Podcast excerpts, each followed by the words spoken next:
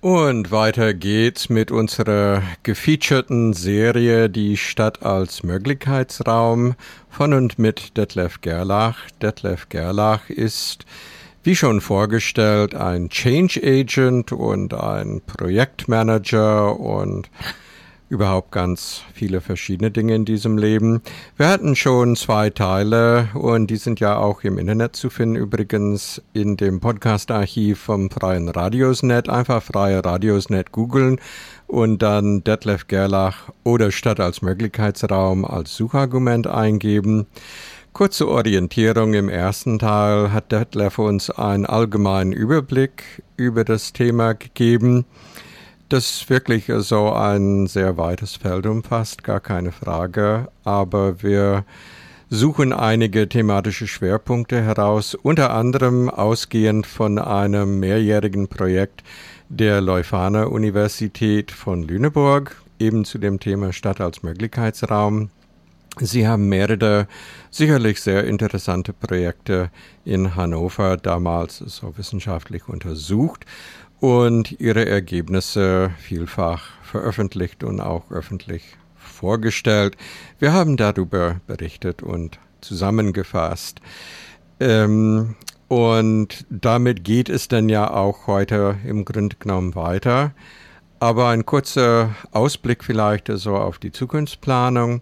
Wir werden einen extra Beitrag in der Serie machen zu dem leidvollen Kapitel E-Mail-Zentrum als Chronik eines angekündigten Systemversagens verstanden und einerseits aufzeigen, was damals vielfach falsch gelaufen ist, was zu der heutigen Misere geführt hat, aber natürlich auch Perspektiven aufzeigend, wie es vielleicht dann ja doch am Ende zu einem guten Ende kommen kann.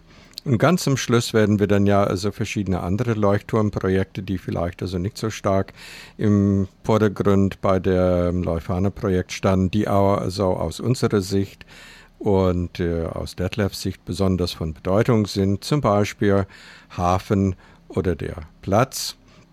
So heißt dann ja ein sehr interessantes Projekt hier in Hannover. Und diese Leuchtturmprojekte werden dann ja auch in einem eigenen Beitrag vorgestellt. So, jetzt keine weitere Vorrede von mir, sondern ich übergebe jetzt an Detlef Gerlach. Ja, hi Folks, äh, freue mich wieder hier zu sein. Danke an Chris, dass er das sehr schön eingeführt hat schon, worum es uns hier geht in dem Attack-Magazin. Hm, wir hatten, wie Chris schon sagte, zwei Termine. Einmal das allgemeine, allgemein einen Einblick in das Themenfeld der Utopie. Im zweiten Beitrag haben wir das etwas konkretisiert mit den Materialien, die die Leuphana Universität vorgestellt hat. Und aufgrund dieser des Zeitrahmens vom Magazin müssen wir ja auch immer uns einigermaßen kurz fassen, was letztens dann auch in gewisser Hinsicht zum Abbruch mittendrin, sage ich mal, geführt hat. Darum nochmal äh, zunächst ganz kurz, worum es geht. Ich mache das am besten mal äh, mit, der, äh, mit einem Beitrag von der Leuphana Universität und deren Website, die ich da an der Stelle auch Sie empfehlen möchte, wer das Themenfeld vertiefen möchte und sich auch da vielleicht nochmal in der Breite etwas mehr informieren will, dem empfehle ich die Website der Leuphana Uni und zwar äh, einfach unter Google suche dann äh, generell, äh, Moment, wie ist der? Ach so, hier habe ich auch die Website im Original, also www.leuphana.de slash, wie man so modern sagt, statt minus als minus Möglichkeitsraum.html. Also das ist die Website von diesem Projekt der Leuphana Universität. Und dazu jetzt quasi rückblickend und einsteigend für heute, weil ja nicht äh, alle Zuhörer an jedem Termin hier das Magazin hören, eine kurze Zusammenfassung, worum es bei diesem Projekt halt geht. Zitiere, Stadt als Möglichkeitsraum, ein Projekt in und mit der Stadt Hannover. Unser, also in dem Fall Projekt der Leuphana Universität, unser Projekt trägt den Namen Stadt als Möglichkeitsraum. Der Name steht für die positive Verankerung von Individuen, Initiativen, sozialen Bewegungen und Institutionen mit ihrer Stadt. Wir verknüpfen Raum und ihre Akteure, wir schauen uns ihre Leitbilder, Strategien und konkrete Praktiken an und wir beschreiben, untersuchen und hinterfragen nachhaltige städtische Entwicklungen und nachhaltiges städtisches Zusammenleben. Nachhaltige Stadtentwicklung wird nur durch kreative Impulse, Experimente, dem Ausprobieren innovativer Ideen, dem Sichtbarmachen von Alternativen, insbesondere durch örtlich verankerte städtische Initiativen, künstlerische Aktionen und soziale Bewegungen gelingen. So viel ein kleines Intro von der Leuphana. Hm. In dem letzten Termin haben wir geendet mit dem Motiv der Utopie, Dazu nochmal hier ein Motiv, wie es in der Präsentation ähm, im April im IME-Zentrum, in der Zukunftswerkstatt von, des IME-Zentrums von Professor Volker Kirchberg präsentiert worden ist. In, einer vierstündigen, in einem vierstündigen Workshop, wozu jetzt in, in, in, in Anlehnung an diesen Beitrag auch meine äh, Orientierung ist, äh, dieses hier vorzutragen. Mm, Utopie, so Volker Kirchberg dort, ist äh, immer auch eine Ableitung der Kritik an den herrschenden Verhältnissen der Gesellschaft und damit haben wir einen Spannungsbogen auch zur Jetztzeit. Die Jetztzeit, das war eine Prägung in 2008, nämlich die mit dem Finanzcrash.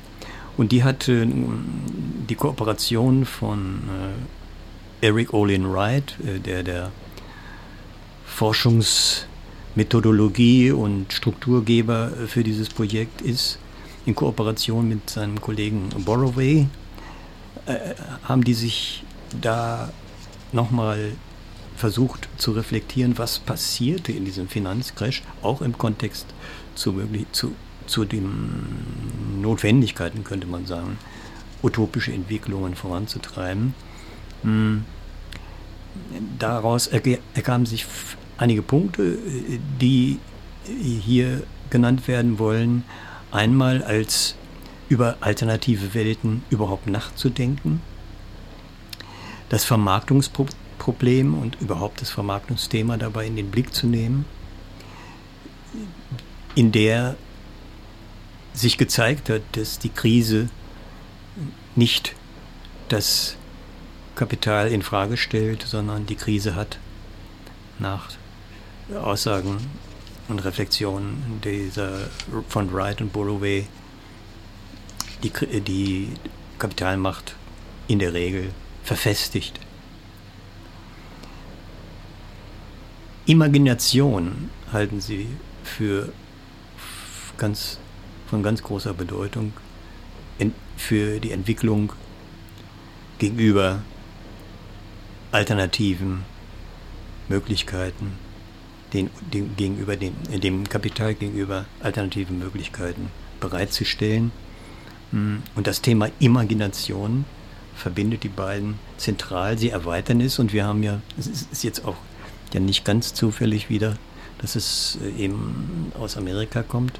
Wir haben ja da den berühmten Song von John Lennon, Imagine There's No Heaven, etc. etc. Also dieses große Lied, was immer wieder die Verhältnisse hervorragend kritisch reflektiert. In den Reflexionen der beiden geht es weiter, so wie es von Volker Volker Kirchberg vorgetragen wird, dass eben Utopien keine Illusionen sind und Vision, auch Utopien keine Illusionen sind und äh, dieses Motiv von Helmut Schmidt, äh, also wer Vision hat, der gehört in die Klapse, dem widersprechen sie vehement, sondern Utopien sind eben sehr realistisch, sofern sie eben reale Kritik am Kapitalismus einbeziehen. Diskussionen über Utopien sind zentraler Bestandteil einer emanzipativen Sozialwissenschaft und als solche auch auf dem Weg, eine bessere Welt in den Blick zu nehmen, indem sie die Ursachen der aktuellen Strukturen untersuchen und über gesamtgesellschaftliche Veränderungen nachdenken.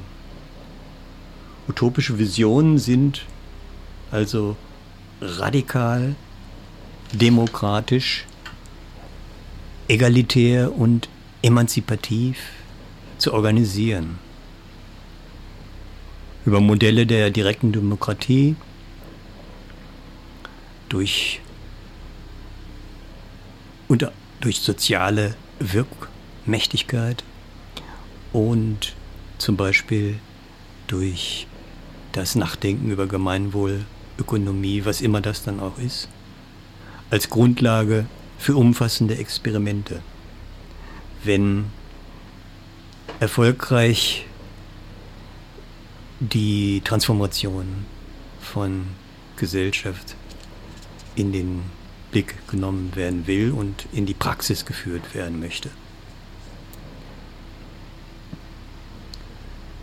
Grundsätzliche Momente, grundsätzliche Akzente von Olin Wright übrigens das Buch an der Stelle nochmal äh, in Erinnerung gerufen, beziehungsweise wiederholt äh, benannt. Das ist eben Eric Olin Wright, Reale Utopien,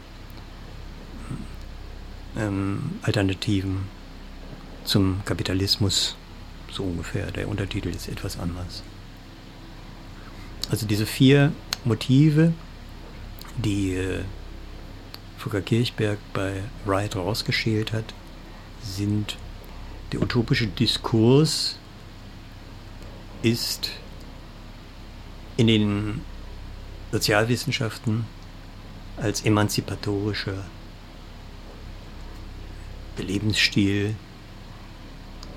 angemahnt, kann man sagen. Als erster Punkt. Zweitens, wir brauchen utopische Ideen, um die Potenziale der Menschen, der Menschheit zu suchen, zu finden und zu befreien. Dritte Motiv ist eine bessere Welt, kann nicht durch ein Top-Down-Management entstehen, sondern eben sollte umgekehrt von der Basis her entwickelt werden. Und zum vierten brauchen wir mehr Vertrauen in die in das Experimentieren, in Ausprobieren, in kleinen Gemeinschaften auf den Punkt gebracht. Wir dürfen nicht bei den Wünschen stehen bleiben als pragmatisch, empirisch orientierter Sozialwissenschaftler, sondern Wege in die Praxis suchen. Und das war eben auch die Fragestellung in gewisser Hinsicht, die das Forschungsprojekt getrieben hat. Für diese Fragestellung hat äh, Volker, Kirch, Volker Kirchberg einen Dreisatz formuliert, den er eben auch aus den Anregungen von äh, Wright herausgefiltert hat. Diese Anregungen, diese, dieser Dreisatz ist der folgende, nämlich erstens Wünschbarkeit, zweitens Machbarkeit und drittens Umsetzbarkeit. Das waren in gewisser Hinsicht die Kriterien, mit denen die Forschungsgruppe der Leuphana Universität acht Projekte untersucht hat, die in Hannover aus ihrer, nach ihrer Auswahl hin hm, transformativ, emanzipatorisch, alternativ unterwegs sind. Zu diesen Motiven, Wünschbarkeit, Machbarkeit, Umsetzbarkeit, lässt sich ergänzen, dass man Träume auch wollen möchte, sage ich mal.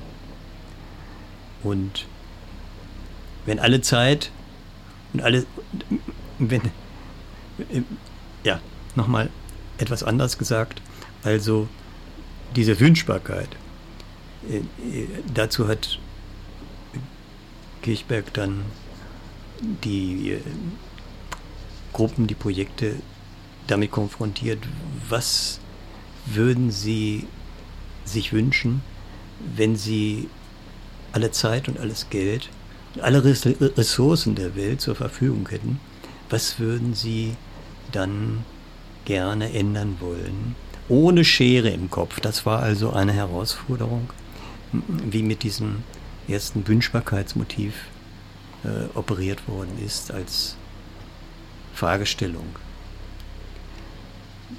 Dabei hat es sich wohl auch ergeben, doch wie in unterschiedlichen Bereichen, sei es institutionellen, sei es auch in freien Bereichen, dann eben doch Scheren im Kopf waren und unterschiedliche Gewichtungen äh, gegeben worden sind und gemacht worden sind hinsichtlich des Umgangs mit Träumen. Zum zweiten Motiv, also der Machbarkeit, stellte, wurden die Fragen gestellt, was ist machbar, was können wir, was können wir eigentlich machen? Und als Beispiel äh, führt Kirchberg dann den Ottomotor an, die, als Dieselmotor, den man äh, äh ja heute eigentlich ersetzen kann nur eben die Machbarkeitsfrage, wie ist es ja brandaktuell, die stellt sich dann eben immer wieder im Kontext des Kapitals mit dem äh, zu erzielenden Profit. Und wenn der nicht stimmt, dann macht man das nicht, obwohl die Technologien dafür alle äh, sowohl schon in den Schubladen wie auch in den Erprobungen und vermutlich auch praktisch vorhanden sind, aber eben von der Kostenkalkulation her nicht angewendet werden. Im Gegenteil, also das ist ja gerade wieder auch mit Daimler-Benz brandheißes Thema, äh, wo auch dort ja ähm, getäuscht wurde und in gewisser Hinsicht ja auch betrogen worden ist.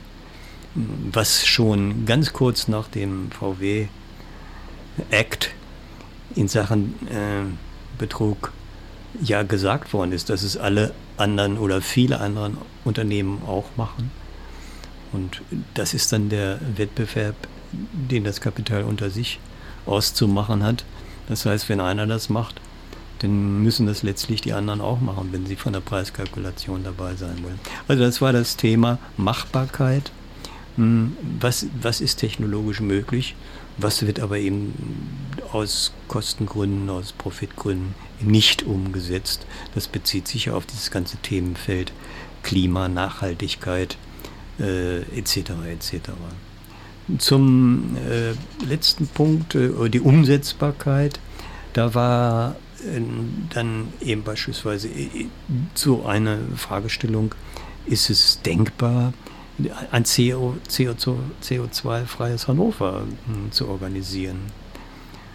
Hm, an dieser Fragestellung äh, entfalten sich dann Probleme politischer Machbarkeit oder auch Umsetzbarkeit und äh, auch der Nicht-Umsetzbarkeit.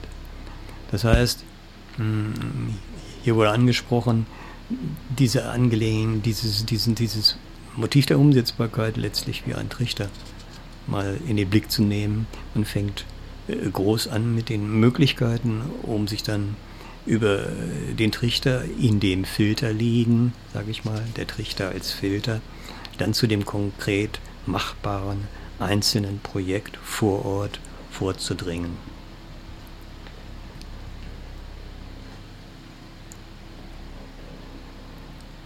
Ähm, Reflexion und Diskurs in diesem Zusammenhang war eben das Wünschbare nicht zugunsten des Machbaren und Umsetzbaren zu vernachlässigen, sondern es vorzustellen, also immer zu imaginieren. Kontext Imaginationsthemenfeld und auch nach der Imagination, nach der Reflexion der Abwägbarkeit dann eben auch politisch einzufordern. Das ist dann Aufgabe des Souveräns, des Bürgers. Und äh, das heißt, hier sind wir alle, insbesondere ja auch die Zivilgesellschaft, ist gefragt, sich dafür dann einzusetzen.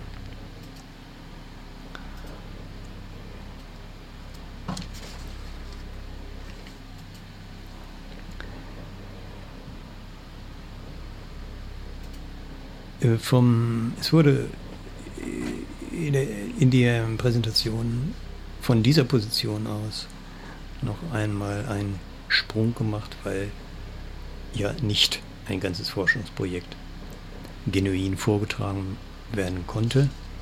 Hm. Vier Forschungsfragen waren der Treiber, also die Machbarkeit, die Umsetzbarkeit, der Traum, die Wünschbarkeit das Ganze wurde eben durch Interviews realisiert und dazu eine hochinteressante Matrix entwickelt, die wir dann später im Herbst, Winter in einem Buch dann zur Kenntnis nehmen können. Ich habe jetzt auch gerade wieder das Zeichen bekommen, dass meine Zeit zu Ende geht. Hm, was ich kritisch vielleicht noch um diesen Beitrag, diese Beitragsfragmente abzuschließen, ist, beitragen möchte, ist, äh, dass mir gefehlt hat, eben einmal der Hafen als äh, selbstorganisiertes, wirtschaftlich eigenständig entwickeltes Projekt. Der hat mir gefehlt als Leuchtturm seit zwei Jahren in Hannover. Dazu die große äh, Kunstszene, die sich beispielsweise um die Kornbrennerei in Heinholz organisiert, als Objekte, sage ich mal, als mögliche weitere äh, Objekte, zu denen ich dann in meinem späteren Beitrag noch ähm, etwas dazu tun möchte. Und dann hat mir ganz besonders gefehlt, was ich auch schon in, einer, an, in einem der, im zweiten, Entschuldigung, zweiten Beitrag dem angerissen habe und auch an dieser Stelle nur anreißen kann. Das heißt, das ist diese äh, individuelle Zurichtung, die von Harald Welzer beispielsweise mentale Infrastruktur genannt wird, was eine mm, Variante der Sozialisation ist. Das heißt, mm, wenn diese intrinsischen Werte, wie sie dann von Felber, Kontext Gemeinwohlökonomie, bezeichnet werden, wenn es nicht auch gelingt, an diesen verinnerlichten Werten und Normen zu arbeiten und diese zu transformieren. Und das wurde jetzt hier in dieser ganzen Präsentation überhaupt nicht, kam überhaupt nicht zur Sprache. Das habe ich doch als einen deutlichen Mangel äh, gesehen, dass dieser subjektive Faktor, könnte man auch sagen, äh, nicht thematisiert worden ist. Ja, so viel äh, dazu. Wir gehen dann demnächst über in ähm, das Motiv der, der Reflexion Gedanken zum E-Mail-Zentrum.